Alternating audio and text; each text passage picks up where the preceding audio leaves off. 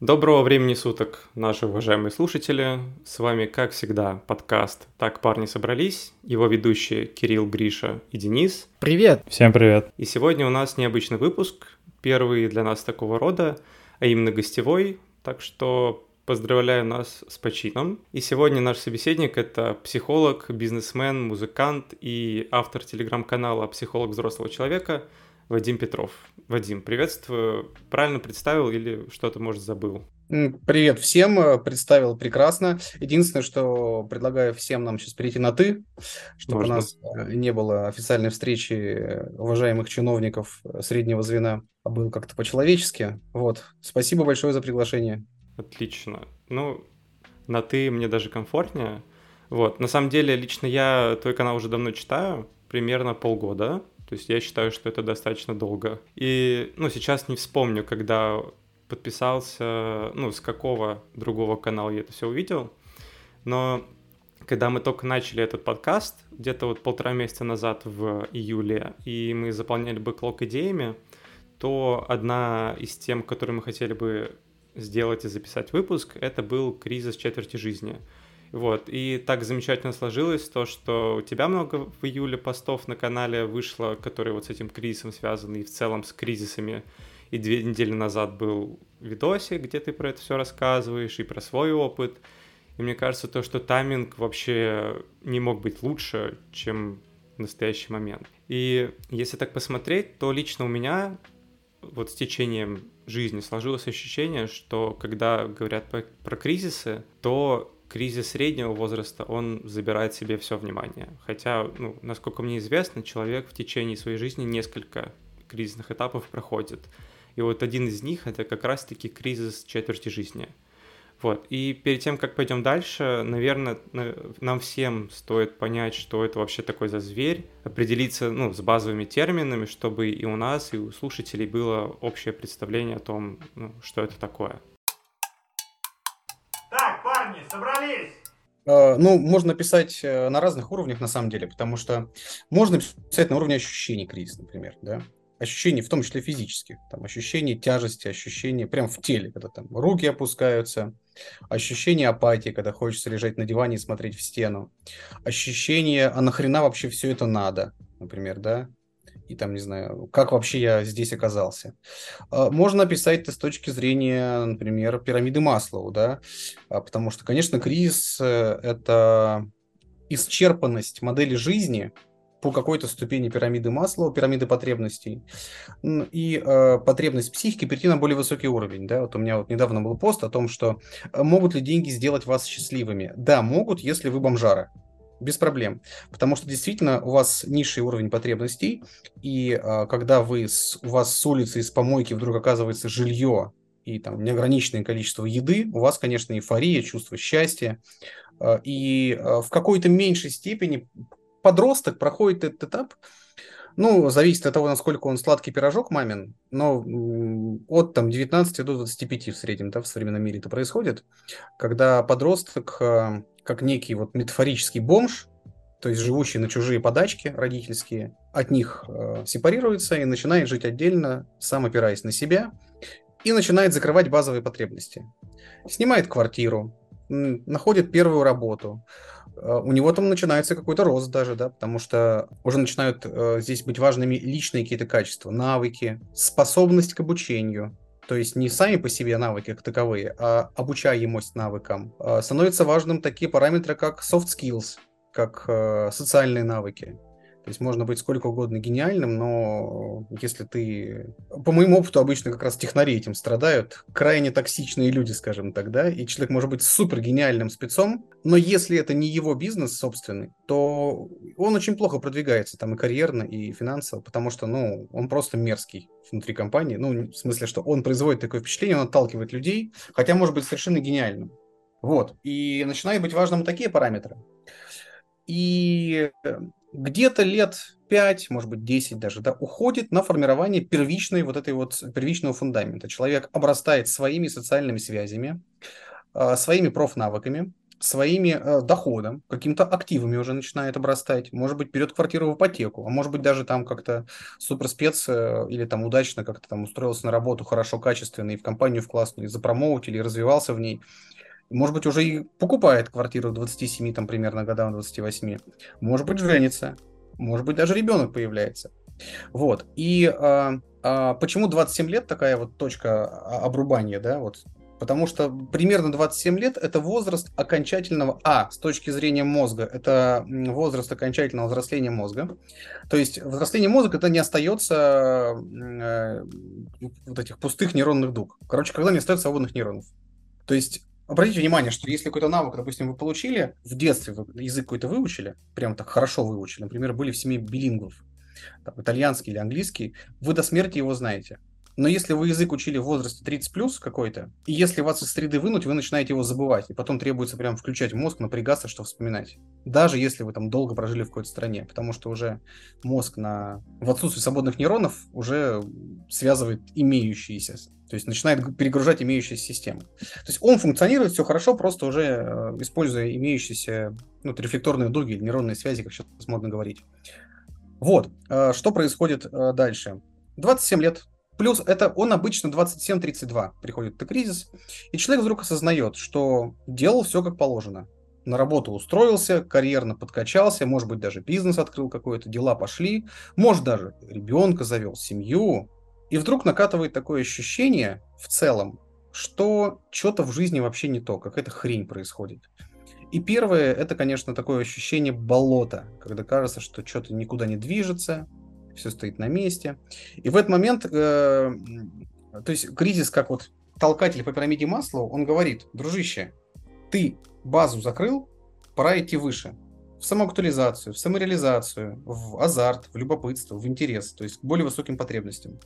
И если человек не находит способ в этот момент. То есть задача кризиса сделать настолько больно, чтобы вытолкнуть тебя из этого состояния куда-то еще. По сути, он функционирует так. Причем не на сознательном уровне, то есть это всегда очень болезненный процесс. И вот как раз здесь начинаются... Э, предлагаю прямо тогда, раз сегодня тема кризис первой черти жизни, кризис 2732, он же кризис самоидентификации, на самом деле. Да? Это этап, когда э, человек молодой, ну уже такой взрослый молодой человек, вроде все сделал как положено. Вот есть социальная программа, вот как в Инстаграме посты пишут, там в Таиланд езжу, в Дубае фотографии с девушкой есть, машину купил, фотографии о том, какой успешный успех у меня есть, а внутри ощущение пустоты. И вот это состояние, оно толкает к чему-то дальше, к чему-то следующему. И, собственно, вот ощущение кризиса – это такой пинок к тому, чтобы куда-то дальше идти и как-то прямо, ну, можно сказать, реконструировать свой образ жизни. Вплоть до времени, провождения времени, вплоть до деятельности. Вот, вкратце как-то так звучит немного токсично. То есть как будто бы это такой внутренний защитный механизм организма, а, который говорит, нас что-то не устраивает сейчас, mm-hmm. поэтому нужно принимать какие-то действия. Но как будто бы это все-таки немного деструктивно. То есть это идет из деструктивного начала, потому что подвергаются сомнению уже какие-то первые достижения, которые были сделаны вот за этот период жизни. То есть не может ли такой кризис, наоборот, человека сломать? Может, конечно. Э, но сломает он его как раз, если ничего не изменится. Потому что, э, понимаешь, ты сейчас говоришь, э, эм, Кирилл, из категории скорее таких вот ценностных, логических. То есть обесценивание достижений, да, но нет такой эмоции обесценивания. То есть если ты сидишь вот так вот в такой апатии и смотришь в стену, в таком состоянии подавленном, то есть ты категориями обесценивания не оперируешь. Ты сейчас в этот момент функционируешь на уровне физических ощущений и эмоций. Обесценивание тоже такое что-то вот, ну, на уровне вот каких-то установок, убеждений. Это вот здесь уже ценностей. Ну или не ценностей, соответственно. Вот. А, поэтому э, кризис в первую очередь это физическое, физическое эмоциональное проявление. И да, вот представь себе, что у тебя вдруг накатывает это ощущение. Тебе 27 там. А, а сколько тебе сейчас лет, кстати, полных? 24. 24. Тебе 27 и накатывает это ощущение, что что-то не то я в жизни делал или делаю. И ты оказываешься перед выбором. Выбор такой. Проанализировать это и попытаться убедить себя, что это токсичные неправильные эмоции, что они плохие. То есть что сделать? Подавить их. Угу. Либо э, в какой-то довольно болезненной форме э, их принять. Ну, то есть, можно простой метафорой сказать. Там, если девушка тебе говорит, я не хочу с тобой встречаться, не звони мне больше, а ты в нее влюблен очень сильно и хочешь, чтобы она была с тобой, у тебя неприятный выбор. Либо болезненно принять, что ты нахер ей не нужен, либо мозг начинает придумывать всякие мыслительные конструкции из серии ну, я ее там еще с ней договорюсь, ну, я там еще найду способ ей понравиться, она просто не понимает, какой я классный чувак и прочее, да? То есть есть некая болезненная реальность, которая тебя бьет. И э, как бы удар всегда неприятен, в любом случае. И, но ничего, с точки зрения вообще вот процесса жизненного в целом, ничего страшного в этом нет такого. И скорее какой-то самодеструкции человек перейдет, если начнет игнорировать эти позывы внутренние к дальнейшему пути. Начнет пить, например. А, опять-таки, я очень хорошо помню там свои 32 э, года, мне еще 38. А, в мои 32, когда у меня было... Вот я остался без отношений, только с бизнесом, и у меня было полное ощущение пустоты, непонимания вообще, нахрена все это надо. Я вот снова включил, вот перешел в режим 25-летнего, 26-летнего меня. Там, тусить, с кем-то знакомиться и прочее. Это такой, знаешь, случился откат назад, грубо говоря. Вот, ну, этот период как-то мне... То есть он, если там в 25 мне это наполняло, то в 32 это перестало наполнять. То есть дыра не затыкалась внутренне этими действиями. Глубоко и мрачно. Ну, в какой-то степени да. На эту тему, на самом деле, можете там книжек, вот любой миф открываете. Гильгамеша, Геракла, Одиссею. Там все эти стадии развития психики, они очень классно метафорически описаны. У нас нет цели напугать сейчас, в коем случае вас как-то, да. Вот, на самом деле, там в любом случае, как бы, это неплохо, это просто жизнь. Каждый же из вас когда-то проживал этап отделения от родителей и начало работы на себя. Ну, прожили, живы, здоровы. Ну да. А вот ну, каждый ли человек подвержен этому кризису или каждый ли должен его пройти? Вот как сепарацию от родителей, это ну, важный этап, который не все, но подавляющее большинство людей проходит так или иначе. Вот этот кризис самоидентификации. Это универсальная история. Знаешь, вот запрос психики, он универсальный. А идти или не идти, это уже что-то на грани личного выбора. Угу. То, то есть выбор того, случае... как с ним, ну, то есть как реагировать на этот выбор, подавлять или наоборот или использовать это как да, возможность. Да. Угу. Ну, э, вот когда мы говорим использовать как возможность, это очень красиво звучит, что я такой молодец, как на серфе прыгаю на возможности и еду в ним по волнам, да. В реальный момент принятия решения внутреннее ощущение скорее вообще полной растерянности нет. У тебя нет ощущения, что ты там сейчас используешь возможность. У тебя ощущение, что происходит вообще непонятно что, и что дальше делать тоже вообще непонятно. Растерянность, грусть, безысходность даже может быть на уровне ощущений. Вот потом задним числом про это уже можно сказать там с какой-то дистанции жизни, что я вот тогда пережил вот это вот это, и это меня вытолкнуло вперед. Вот, но в целом каждый из вас наверняка знает э, людей, которые избежали прохождения кризиса этого. Э, как правило, главный их критерий, общаясь с ними, вы не чувствуете от них жизнь.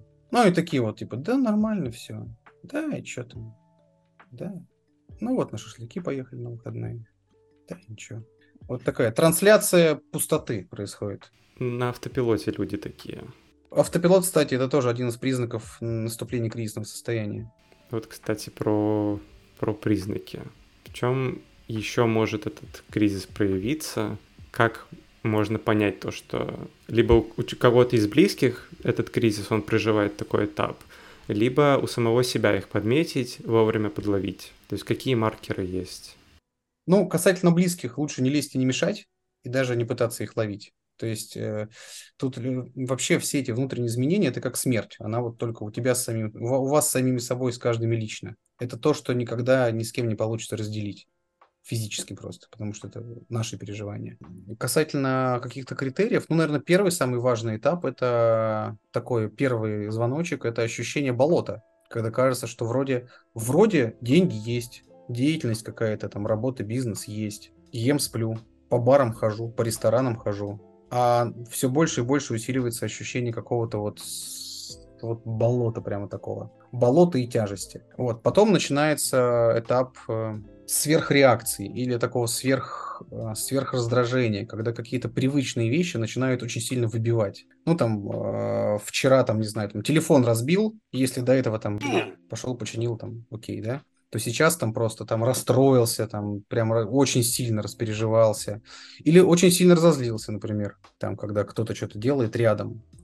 То есть такая сверхреакция, особенно на людей, на кем-то, с, кем, кем-то, с кем постоянно взаимодействуешь когда э, кто-то, с кем постоянно взаимодействуешь, начинает больше раздражать или чувствуешь от него напряжение. Ну вот, например, там вы там три э, молодых человека, которые делают совместный проект. И в какой-то момент вдруг кто-то начинает чувствовать, что остальные двое его напрягают, и что-то идет не так. И сам с собой оказывается перед выбором, что надо это либо как-то принять, либо это замять. Причем не с ними, с собой замять. Типа, да что я придумываю, вроде нормально все. Вот. И вот мой любимый этап третий, в кавычках любимый, это умолчание. Когда мы начинаем врать сами, ну не то что врать, избегать какой-то вот неприятной, ну, метафорической реальности о себе. Например, меня раздражает моя работа, но поскольку я немного зарабатываю, мне страшно в этом признаться самому себе. И я такой, да на что я придумываю, все же нормально, все работает.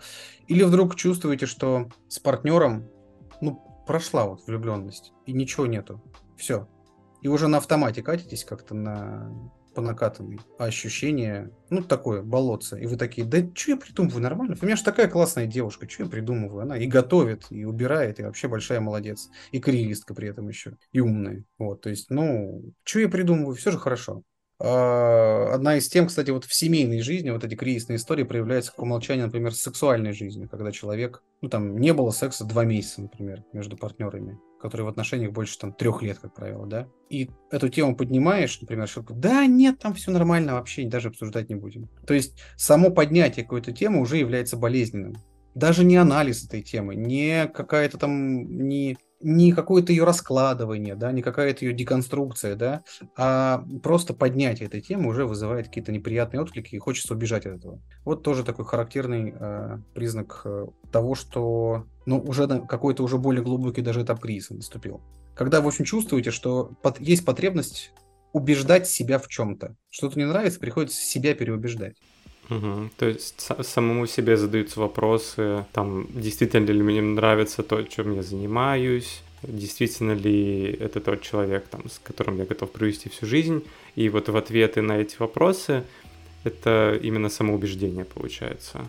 Ну смотри, если ты хочешь задать себе вопрос, действительно ли это тот человек, с кем я хочу провести всю жизнь, это означает, что уже есть какой-то эмоциональный позыв к этому вопросу. Ну, то есть, если ты внутренне ощущаешь, что это точно тот человек, с кем ты хочешь провести всю жизнь, этот вопрос не возникнет. А само наличие этого вопроса уже означает какой-то внутренний дискомфорт, какой-то внутренний диссонанс. Угу. Просто когда ну, к этому выпуску готовился, читал, что написано в интернете, и помимо того, что там написано про этот кризис самоидентификации, как обычно с любыми болезнями, то, что вот такие-такие-то симптомы вообще вам уже пора гроб покупать. Угу. Как раз-таки, ну, одним из симптомов было то, что под сомнение ставится все. То есть начиная от любовных отношений, заканчивая э, работой, образованием, начинаются вопросы к своему прошлому. Действительно ли я не зря потратил там 4-6 8 лет на университет. Не зря ли я это сделал? Вот.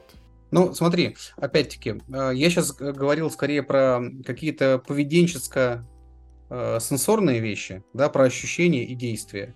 А ты говоришь про убеждения и ценности, и про взгляды. То есть это немножко разные уровни чтобы эти вопросы начать себе задавать, которые ты сейчас озвучил, а, они, конечно, возникнут на каком-то уже таком уровне мышления, да, на уровне осознания. Но чтобы эти вопросы начать себе задавать, я должен сначала что-то испытать, что побудит мой мозг эти вопросы сгенерировать. Угу. То есть я испытываю дискомфорт, например, в общении с девушкой, с партнером, да?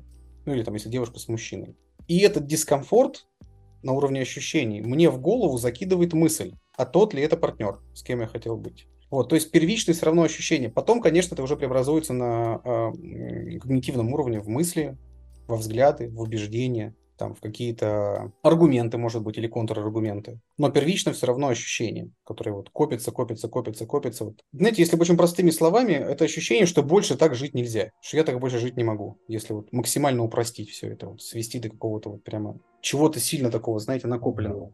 Угу. А так вопросы, которые ты озвучил, конечно, возникают. То есть это такое уже когнитивное проявление всего этого. Тот ли это партнер? А вот если, например, я сейчас позволю себе почесать языком немножко, э, порассуждать. А вот если, например, э, у тебя были в семье э, травматичные отношения с родителями, Например, отец э, кричал на мать. И для тебя в детстве у тебя либидо сформировалось теперь так, что ты возбуждаешься, ты испытываешь сексуальное влечение к партнеру, который на тебя орет. Ну все, ты вот надресировался на эту модель в детстве. И в 27 лет ты вдруг осознаешь, что ты ни хрена не счастлив в такой модели на самом деле. Хотя привыкни. Конечно, у тебя неизбежна смена партнера, потому что если у тебя партнер совместим с тобой, на которого орут, и который ждет ора, а у тебя это меняется, внутренний запрос твой, конечно, партнер тоже поменяется. Угу. Так, ребят, прыгайте. А можно вот вопрос задать, чуть-чуть отходя от темы. Ну, бытует такое мнение, стереотипное, да, что человек в кризисе среднего возраста э, покупает себе мотоциклы, допустим, гидроциклы, машину побольше. Любовниц заводит. Да, любовниц заводит. Вот э, это обычно называют признаками кризиса среднего возраста, а какие могут быть признаки кризиса четверти жизни. Ну, то есть, вот, допустим, мне 25 лет, у меня наступает кризис. Что я стереотипно буду делать? А, то есть какие-то поступки, да? Да, да, да, да, да. Давай сначала первую часть. Э, очень классно ты подметил, кстати, сейчас, да, э, Денис, с тем, что мужчина начинает в 55, например, плюс лет, в 50-55 а, я это называю, как сказать, господи, как же, у меня есть выражение прямо, не, возра... не, не, не возрастной подросток. Великовозрастный. Типа там взрослый малолетка. То есть, когда человеку 55 плюс, а, а он ведет себя как там 18-летний петушок, да, такой, типа я такой красавчик, дерзкий весь из себя, все телочки мои. Это возможно, если у человека, это не совсем кризис, это дефицит. То есть вот этот этап, когда нужно быть таким вот вот, ну, если вы даже возьмите животных, да, у них у всех есть подростковый этап, когда они такие вот дерзкие, агрессивные. У них в этот момент формируется иерархия у животных ну и у нас тоже. И вот это такой вот подростковый инструмент формирования иерархии будущей, когда там кто кого там более дерзкий, кто больше кого трахнул и прочее. И этот этап просто м, должен быть психикой закрыт, прожит. Если он оказался когда-то не прожит, то он выражается в том, что в том числе может как... Там, опять-таки, что это средний возраст? Есть кризис 38-42, есть 50-55. Что мы берем за средний возраст, например, да, кризис? Тут сложно сказать просто. Как раз, например, 50-55 это самый кризис популярный э, с точки зрения разводов но он обычно связан с тем, что у людей вырастают дети, и исчезает что-то связывающее их в этот момент. И семья, например, разваливается, а мужчина там как раз покупает себе мотоцикл и уезжает в закат, потому что всю жизнь мечтал. Но здесь тоже важно, что никто же не мешал найти партнера, с которым можно вместе мечтать поехать в закат на мотоцикле. Можно и с текущим партнером договориться. Или договориться. Ну, то есть, э, вот мы опять говорим о подавлении потребностей, да, то есть я чего-то хочу, но подавляю в себе это. Я хочу, чтобы у меня был байк и ездить в закат. Но зачем-то нахожу себе партнера, который хочет сидеть дома и смотреть, например, не знаю, там, господи, смотреть какой-нибудь сериальчик, смотреть Стартрек условный, да, исключительно. А на байке в закат ездить не хочет. Вопрос, что меня толкает выбрать такого партнера? Мне кажется, незнание партнера полностью. Это тоже, но люди на самом деле не глупые. Ты вот, если вот, скорее всего, с, там, с девушкой общался больше там, 10 раз, ты уже неплохо ее знаешь. Ну, да. Даже если что-то ты не понимаешь, все равно интуитивно ты вот, как сказать, жопой чуешь, что происходит на самом деле. Вот. И, э, конечно, социальные установки толкают нас выбирать партнера жениться на каком-то партнере. Она хорошая, она надежная, или там... Вот у женщин особенно очень много историй с психосоматическими какими-то расстройствами, когда э, женщина вышла замуж за мужчину, особенно если это молодая девушка, чувствующая себя там беспомощной, жалкой. Она, например, выходит замуж за мужчину сильно старше ее, там, богатого, состоятельного. При этом не испытывая к нему сексуального влечения. То есть она убеждает себя, что оно есть, но его на самом деле нет. То есть ее напрягает его запах, например, ее напрягает его тело физически, то есть она вот, он ее обнимает, ее передергивает физически, прям вот отстраняется, да, вот, и она на себя убеждает, ну зато он такой хороший, зато он такой надежный, зато он такой молодец, вот, и вот проводит 10 лет в таком состоянии, то есть вот у нее, знаешь, приходишь каждый день, вот как собака Павлова, да, ты даешь ей вкусняшку, она радостно виляет хвостом ест вкусняшку. Ты приходишь домой, и тебя передергивает напряжение при виде партнера. И это длится 10 лет. Вот на что у тебя тело 10 лет дрессируется? Вот ну, там ходишь такой вот скрюченный потом после этого, после такой дрессировки десятилетней. Вот, поэтому, э, возвращаясь к вопросу про внешние проявления. Да, ребят, вы мне можете тормозить, потому что у меня, как сказать, мозг параллелит процессы все. Я могу идти в сторону, поэтому, Денис, не стесняйся меня тормозить. Не-не, все супер, наоборот, корнер-кейсы очень интересные. И я бы даже сказал важные. А, внешние проявления, а, бухло, если мы говорим про вот молодых людей, скорее бухло, клубы, случайные половые связи, а, вот, и, наверное, один из самых главных это смешок. Вот у меня есть клиенты, как раз э, самый младший у меня за 4, 4 лет был клиент. Сейчас у меня есть человек от 4, 25, 26 лет. Самый яркий э, критерий это смех, нервный смех. Когда там, ой, да вообще говно, да это, это что там? И вот мне руководитель говорит, что э, я ху все сделал. Это вообще смешно просто. Вот такого рода подача, да? Нервный смех. То есть, когда человек явно смеется излишне происходящему. Причем окружающие могут считать, что он весельчак, например. Или он что он веселый и легкий на подъем. Провокативные шутки, такие, типа там... Ну вот знаете, шутки с подколом. Типа там, что сидишь? Да, вот типа того. То есть такие вот провокации, да, то есть все эти э, стимулы коммуникативные служат единственной целью. Во-первых, увеличить мое чувство ценности и безопасности. Во-вторых, они в целом проявление какого-то внутреннего психического неблагополучия, дискомфорта внутреннего. Вот, то есть если бы в 20, ну там, давай так, если у тебя в 25, в 27, в 30 уже есть бабки купить яхту, ты яхту купишь, скорее всего. Справедливо, купил бы. Вот, Поплавал. поэтому э, как, какие-то способы э, наесться эмоций напотребляться большое количество эмоций через алкоголь, через впечатление. Вот. А как внешние поведенческие, в первую очередь это вот смешок такой, нервный смех, гип, гипер, гиперреакция. Ну вот я не могу, к сожалению, записи показать э, некоторые сессии. Э, там прямо видно, когда человек, например, пришел, и за полгода у него меняется дикция. То есть если он приходит, там, ха, чего ты там, да, нормально все. И проходит полгода, он там такой, да, ну вот сегодня там поработали, вообще норм. То есть у него меняется скорость речи, меняется подача эмоциональная в речи. Ну, естественно, меняется состояние внутреннее. Круто. Mm-hmm.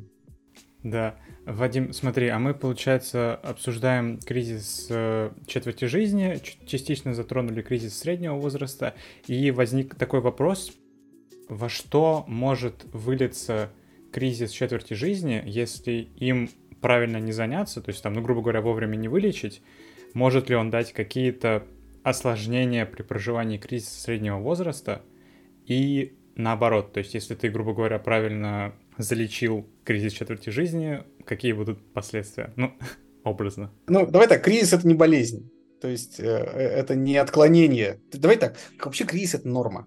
То есть это вот как, ну вот, как сказать, вот ребенок, когда ходит учиться ходить, он падает и бьется носом. Если ребенок носом не бьется, он не учится ходить вообще, в принципе. Вот, как, как с иммунитетом, да. Вот, очень хороший пример, кстати, классный с иммунитетом, да, то есть, чтобы иммунитет увеличивался, да, чтобы там антитела G увеличивались, э, то необходимо болеть. Да, это ни хрена неприятно, валяться с 39 с температурой или 40. Но у тебя в этот момент активно э, усиливается иммунитет. Вот, и смотри, значит, э, во-первых, вот Гриш, ты сказал, что будут ли проблемы с кризисом среднего возраста. У тебя будет кризис 25 в 50. То есть пока один этап не пройдется, на второй да, не они последовательные. У тебя просто mm-hmm. он настанет в 50, в 55, а может и в 6. Вот поговорка «сидеть на бороду без в ребро» — это как раз вот примерно об этом. Никогда такой не слышал. Интересно.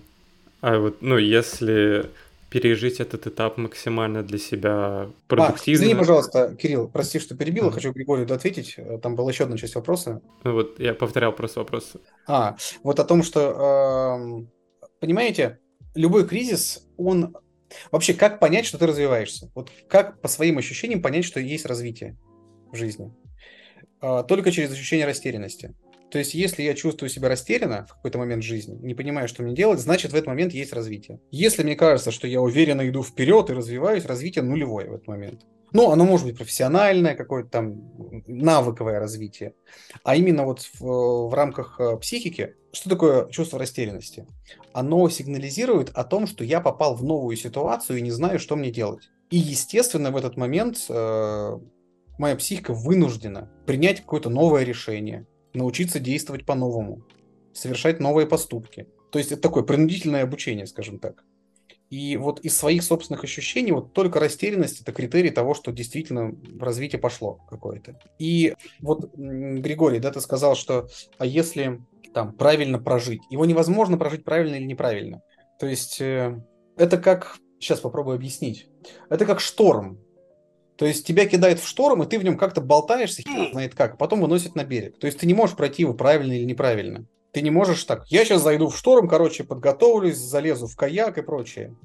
Там залезу в какой-то там надувной короб, плод спасательный, неважно, да, и его отлично проживу. Вот если ты его отлично прожил, значит, это был не кризис. А если тебя прям поболтало конкретно, и ты и растерялся, и не понимал, что происходит, и вышел с ощущением того, что вообще какая-то жопа непонятная происходит в жизни, потерял контроль, вот потеря ощущения контроля, кстати, один из таких критериев того, что кризис действительно проживается. Угу. То есть надо быть готовым, что будет больно, страшно, непонятно. Ты не можешь быть готовым, вот в этом парадокс. Ну, как допустим, ну ладно, да. Или просто не, удивля... не, не удивляться потом этим эмоциям, когда время придет. Ну, ты, ты не сможешь этому не удивляться. То есть, если ты знаешь, что тебя ударит битой по лицу, и ты скажешь, ну, я же знаю, что ударит, тогда просто не буду испытывать боли. Ты все равно будешь испытывать боль. Да. Договорился с мозгом. Ну, да, да там, а обколоться, если только, там, не знаю, каким-нибудь там морфием, да, то может быть. Я, я бы, наверное, хотел еще один вопрос вкинуть. Я просто, может быть, потерял нить разговора или, не знаю, выпал из контекста. Вот да, Вадим, ты привел пример, то, что кризис — это как шторм. Э, как шторм, в который ты попал, и такой, типа, а что за фигня, что делать, как вообще жить mm-hmm. дальше. Но потом в итоге тебя выбрасывают на берег. Ну, то есть это посткризисное состояние, да, я правильно понимаю, когда типа все. Сначала ты, как-то учишься в нем плавать в шторме. Ага, так. Причем ты захлебываешься, тебе больно, неприятно, ты злишься на себя где-то, что опять тебе в щи прилетела волна какая-то. Ты барахтаешься, но потом как-то находишь баланс и как-то куда-то выгребаешься.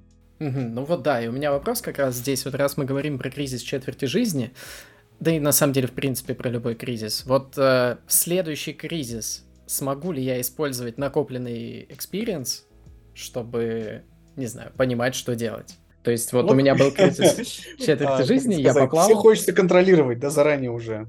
Ну нет, просто интересно, то есть как это будет на практике. Пережить очень тяжелый кризис, допустим, в начале, а дальше столкнуться с кризисом, ну, допустим, кризис потери человека, да, близкого, а дальше кризис потери работы. Ну, понятно, что особо несравнимое, но мне кажется, что пережив потерю человека, человек, потерявший свою половину, намного легче будет переносить всякие там невзгоды в виде потери работы, всего остального. Ну, ты знаешь, э, технически скорее да. Но я, наверное, воздержусь от рекомендации кого-то терять, чтобы чувствовать себя лучше. Ну да, это плохой пример, но... но в целом, но... да, конечно. То есть э, человек адаптируется к боли, адаптируется к проживанию какого-то стресса. И, э, ну, там в любом случае потеря это болезнь навсегда.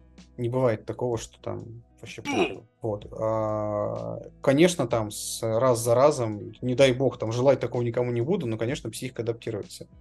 Вот. С- сложно сказать. То есть э, они разные, эти кризисы, все-таки немножко. У них разные причины.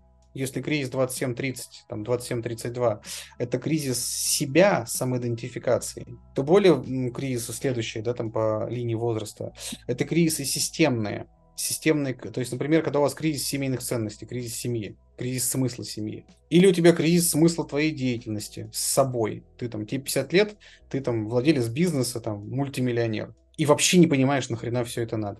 И у тебя там уже и жена была, и ребенок есть где-то там, остался где-то там, которым ты элементы платишь. Вот классический там живой пример из практики. Угу. И про себя ты думаешь, что ты супер успешный и клевый, но все равно ощущаешь пустоту внутри. Даже как будто и сказать нечего. Хочу, чтобы, чтобы если я с этим столкнусь, чтобы я... Да, я не буду готов, мы только что это обсуждали. Накроет так, что... Готов. Знаешь, я, я сейчас... У меня есть гипотеза. Ты, вероятно, спрашиваешь, э, это моя гипотеза, не настаиваю, о том, а что бы сделать, чтобы было чуть легче в процессе. Ну, да, да, наверное, да. Так это, мне кажется, естественное человеческое желание, то, что если мы там знаем, что нас ждет какая-то боль, угу. ну, какой-то очень малый процент людей добровольно скажет, о, классно, хочу побольше. вот, все, мне кажется, подсознательно будут думать, это неприятные эмоции, это неприятные э, ощущения, я не хочу их испытывать Точнее, я хочу испытать их как можно меньше, просто чтобы обезопасить или вообще себя. Не хочу. Да, или вообще не хочу испытать. То есть это такой базовый инстинкт самосохранения играет, мне кажется. Да, он, кстати, играет важную роль, действительно. И просто надо понимать, что он связан не с тобой, как с физическим существом, как нормальный инстинкт, а вот с представлением о себе, с эго, да, то есть есть ты, есть я, там есть каждый из нас, есть эго. То есть я это я, две руки, две ноги, какая-то психика, какая-то реакция. Там, я физически нахожусь там, в квартире в городе Санкт-Петербург. У меня есть передо мной бутылка с лимонадом, блокнот, там, стол и прочее. Вот фактическая, вот фактология, да. Мне 38 лет. Uh, у меня темные волосы, нос, борода и прочее. Вот это факты. Какое может представление о себе быть? Я очень духовно развитый человек. Я постоянно развиваюсь. Я проработал все свои травмы. Вот это все такое эгоистическое представление о себе. Тут только важно не путать его с техническим. Ты, например, можешь сказать, я там, не знаю, Джун. Это не фантазия, это вот это определяется по там, квалификационному тесту, грубо говоря, какому-то, да? Все очень просто. То есть есть техническое описание нас, а есть вот это вот такое вот самопредставление о себе. Или там, я считаю, что я достоин вот этого. Тоже некое э, эгоистическое представление о себе. И у нас, как правило, уже из-за того, что психика сложная, многоуровневая у людей, что есть есть там тело, физические реакции, есть эмоции. То есть там, а, когда у нас а, опять-таки тело гормонами реагирует с помощью лимбической системы и гормонов реагирует на внешние стрессоры. Я там говорю, например, не знаю, Кирилл, ну ты дурак, ты обижаешься, испытываешь там, кулаки сжимаются, вспыхивает в груди возмущение. То есть повышается уровень адреналина, влияет на мышцы, ну, а, сковывает мышцы груди, зажимаются кулаки, вспыхивает возмущение. И есть уровень мыслей, как твой мозг это описывает все сам себе. То есть у нас три уровня, получается, такой практически нашей психики. И вот инстинкт самосохранения у нас поэтому работает криво. Вот знаете, есть истории, если новости читаете, что там банкир разорился и покончил с собой, выпрыгнув из окна. Угу. То есть у него настолько срослось ну, то есть очевидно, что его жизни ничего не угрожало. Ну, станет физическим банкротом, э, забанкротит физлицо себе, будет дальше жить на зарплату. В 100 тысяч рублей, грубо говоря. Ну, с голода не умрет, явно. Ну, в крайнем случае сядет в колонию, посидит три года, его там бесплатно покормят, он пошлет варежки, если он мошенник был, например, да? То есть его жизни физически ничего не угрожает в реальности. Угрозы нет. Но у него настолько срастается эго, то есть представление о себе, с ним самим, что у него смерть меня как банкира равно моя физическая смерть. То есть смерть моей роли приравнивается к моей физической смерти. Понимаешь, да, конструкцию? Да, то есть это смерть моей проекции является... Роли, роли, да, роли, да. Смерть роли у меня в психике приравнивается к физической смерти, поэтому смерть роли я иду и себя убиваю, ну, потому что все, я уже мертв, по сути, по моему ощущению. Это как э, была картинка смешная, где стоит Цукерберг и говорит, если вы умираете в метавселенной, вы умираете в реальной жизни. Вот тоже такой смерть мета человека, его роли, это Смерть его физическая, получается. Запрещенная в РФ организация. Нет, мета это имеется в виду над по-гречески, а не запрещенная организация. Ну, Кирилл в обоих случаях упомянул значение. Окей, окей. Вот, да, очень классное, кстати, сравнение. На эту тему есть очень много фантастических романов. Там та же матрица, когда неизвестно, вот умерев в матрице, ты умираешь в реальности или нет? Очень хорошая метафора. Все мы живем в матрице, на самом деле а матрица внутри матрицы, на самом это по итогу оказывается. Я, мне кажется, хотел бы предложить, возможно, двинуться в сторону более позитивных каких-то вещей, потому что мы поговорили про то, что вот будет больно, будет плохо, будет неприятно, вы будете потеряны, вы не будете э, ничего хотеть делать, банкиры умирают, ужасно. Вот. Мы в целом так прошлись по тому, как можно у себя его, ну, этот кризис четверти жизни обнаружить, то есть на какие маркеры и вещи обратить внимание в своем поведении, в своем окружении, на внешние факторы. А вот можно ли с этим кризисом разобраться самому или нужна тут помощь психолога? То есть понятно то, что нет универсального ответа. Возможно, я переформулирую вопрос, как определиться, нужна ли помощь психолога или психотерапевта в преодолении этого кризиса? Так, парни, собрались! Э, сначала маленькая ремарка в первой части того, что ты говорил, что мы тут негатив теперь позитив. Понимаешь, это не негативно, не позитивно. Вот это на жизнь. небе началась, начался шторм, гроза. Это не негативно, не позитивно, это некое внешнее условие, мы на это не влияем никак. И вот здесь что-то вот такое же, да, когда оно просто есть. Оно угу. не хорошо и не плохо. Вот мы работаем с тем, что имеем. Вот мы имеем вот это. Вот. Касательно, можно ли Давай отделим вопросы. Что делать? Вот можно ли с психологом или без психолога? Предлагаю на два разных вопроса разделить. Да. Вот. Вопрос, что делать или не делать. Лейт. Я знаю, что советы совершенно бесполезны в кризисном состоянии, но все равно буду их сейчас говорить, как в идеале хорошо бы сделать. Так никто не сделает, но я все равно скажу. Смысл такой, когда начинает накрывать неприятные мысли о жизни и неприятные ощущения о жизни, нужно их не гнать, а наоборот давать им включаться. То есть не подавлять и не отгонять, а наоборот их принимать. Угу. Ну, например, э, ты очень долго ждал повышения, а повысили твоего коллегу. А ты уже настроен был такой там, да. И ты об этом узнал, такой, расстроился, как-то там загрустил. А потом такой, да ладно, ну что я придумываю, платят нормально, работаем дальше. А вот если это не отгонять, неприятные ощущения. Во-первых, там есть какая-то неприятная правда о тебе в этой истории. Например, неприятная правда в том, что ты менее ценный, чем твой коллега, менее значимый. Есть чувство обиды, чувство возмущения, и в этот момент, что тебе говорит, есть некая социальная система, коллектив, компания, которая тебе послала следующий сигнал. Сигнал такой, ты не ценный, ты менее ценный, чем он. Но твой это запрос быть ценным, и ты оказываешься перед выбором. Если ты замял сам с собой, подавил все это, то ты продолжаешь быть в этой среде дальше, где ты не очень ценный. И ты продолжаешь получать трансляцию от социума своей не очень ценности. Либо ты не подавляешь, у тебя копится недовольство происходящим, и оно тебя побуждает к чему-то, это недовольство. Оно тебя побуждает, например, поговорить с руководством или с коллегами о чем-то, о каком-то другом решении. Оно тебя побуждает, может быть, сменить работу, может быть, там элементарно CV-шку разослать там по всем, да, то есть оно побуждает к действиям.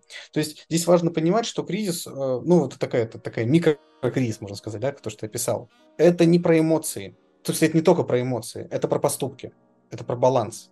То есть, если э, там кто-то из вас чувствует, что вас поимели, вас сто процентов поимели, не нужно это чувство подавлять. Нужно искать, где произошло вот это вот метафорическое поимели, и находить в себе силы передоговариваться, переобсуждать. Вот, поэтому э, в любой такой ситуации кризисной, и в, и в жизненном, и в таком локальном, самое важное это не пытаться замять и не пытаться как-то вот смягчить углы наоборот, крутить, что да, неприятно. И потому что вот это неприятно и есть толкатель, побудитель к поступку.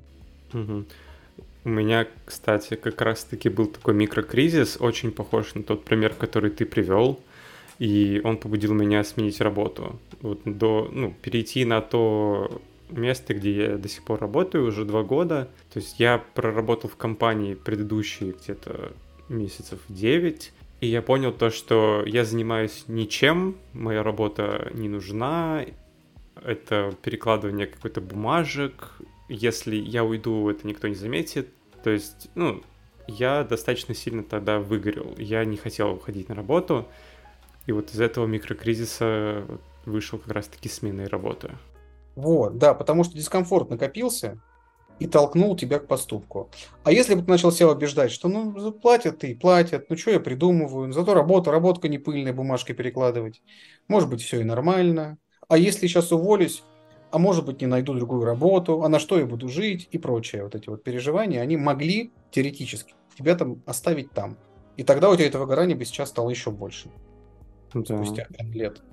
Стало бы еще хуже, возможно, переросло бы в какие-то уже заболевания. Ну, может быть, психосоматическое расстройство оно обычно перестает. Ну, Какие-то там зажимы, боль в спине и прочее.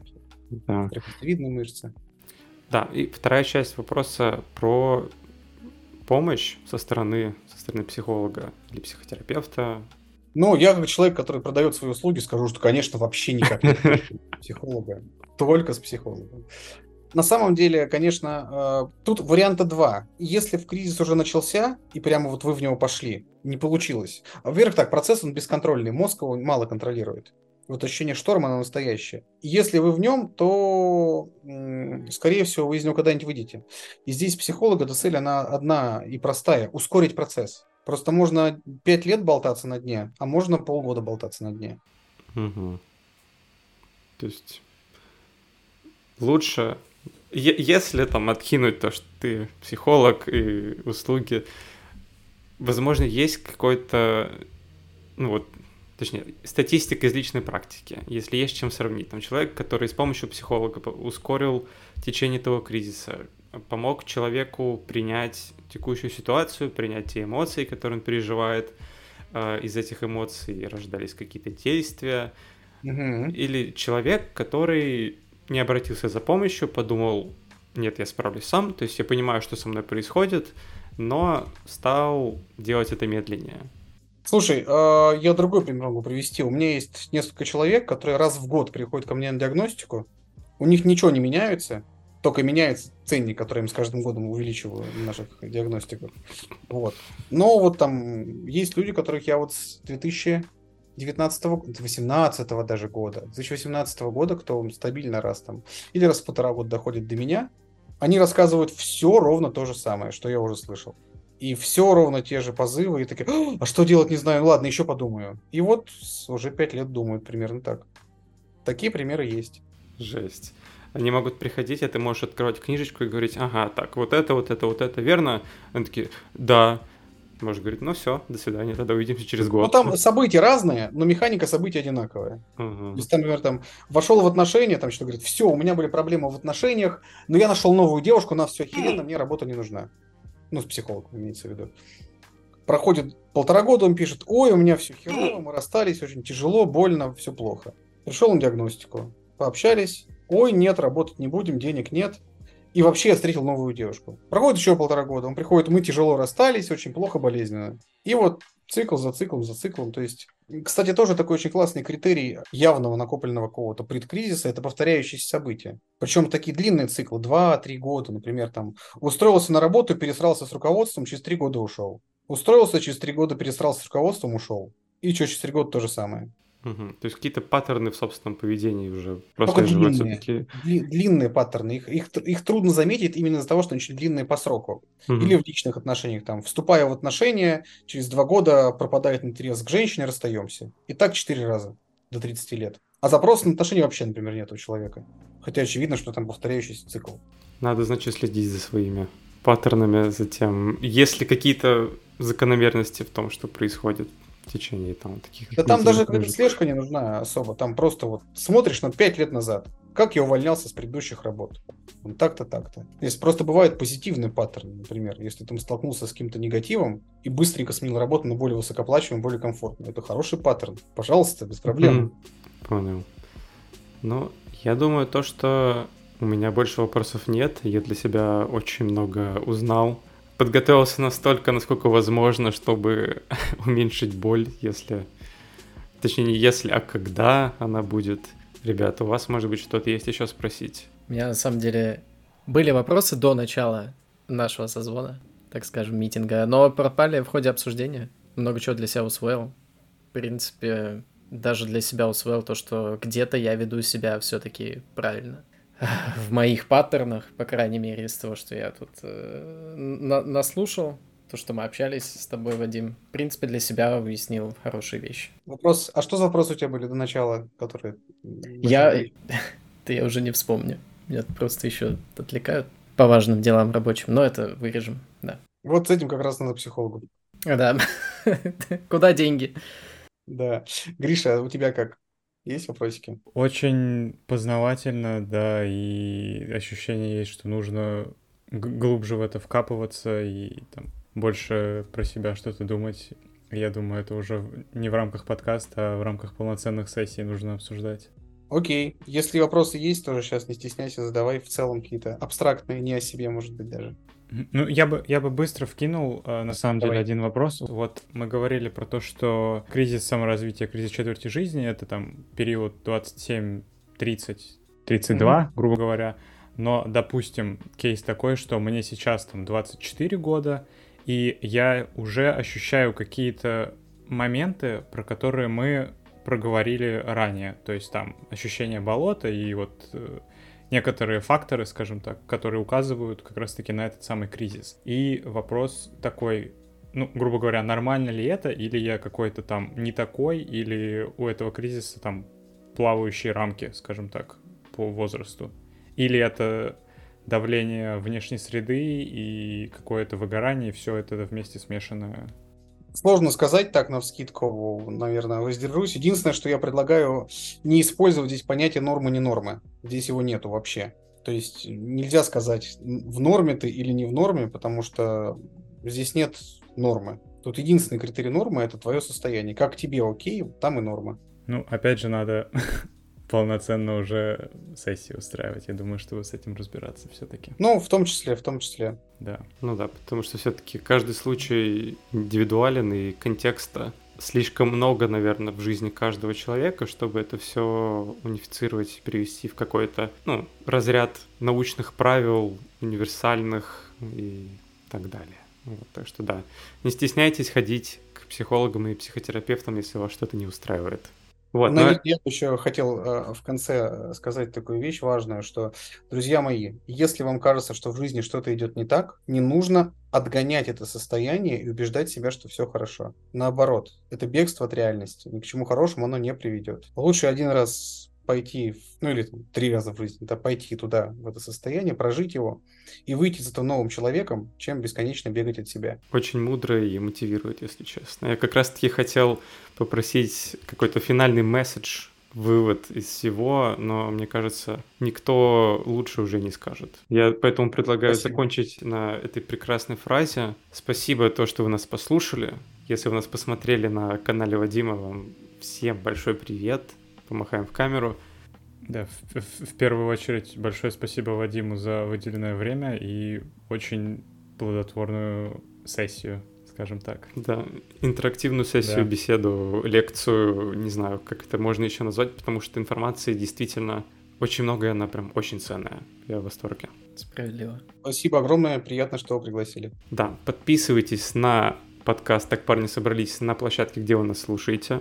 Подписывайтесь на канал Вадима в Телеграме. Подписывайтесь на YouTube. Так парни собрались. Подписывайтесь на YouTube Вадима. Ставьте нам оценки. Пишите к нам в Телеграм-канал. Присылайте новости, присылайте темы. Отправляйте подкаст друзьям. Любите маму, папу. Проходите кризисы, выходите из них новыми людьми. И всем пока. Пока. Пока, ребята. Счастливо. Напишите спасибо Вадиму, пожалуйста, в комментариях везде.